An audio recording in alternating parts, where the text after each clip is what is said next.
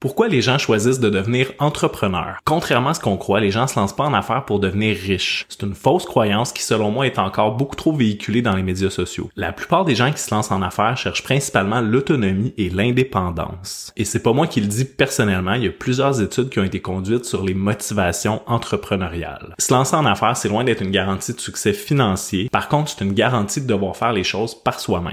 De développer, de créer, de décider. Combien de fois est-ce que tu as essuyé des déceptions dans ton emploi de pas mettre toutes les énergies sur un projet qui te passionne réellement ou encore de pas donner à un projet l'orientation que tu souhaites, c'est-à-dire y mettre tes propres couleurs. On sous-estime souvent la souffrance qui vient avec le cumul de déceptions intrapreneuriales d'employés qui souhaitent s'investir dans des projets pour leur organisation. C'est ce genre de frustration-là qui, cumulées au fil du temps, vont se transformer en ce qu'on appelle en psychologie des motivations intrinsèques entrepreneuriales. En d'autres mots, des motivations hyper puissantes à se lancer en affaires. Des motivations qui sont basées sur des besoins personnels fondamentaux. Et honnêtement, c'est exactement ce dont on a besoin quand on se lance en affaires parce que la démarche entrepreneuriale, c'est pas du gâteau.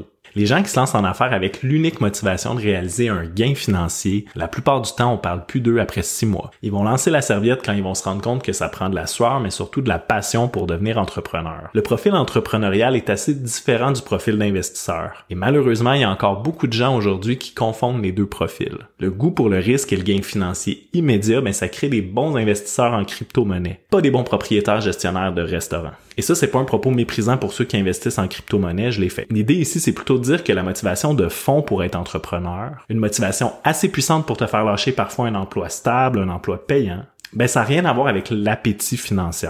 Donc au moment de te lancer en affaires, prends le temps de bien explorer tes motivations et surtout de trouver tes motivations intrinsèques, tes motivations profondes, parce que c'est ces motivations-là qui vont être ton ancrage dans les moments plus difficiles. Pour en apprendre plus sur l'entrepreneuriat, like et abonne-toi.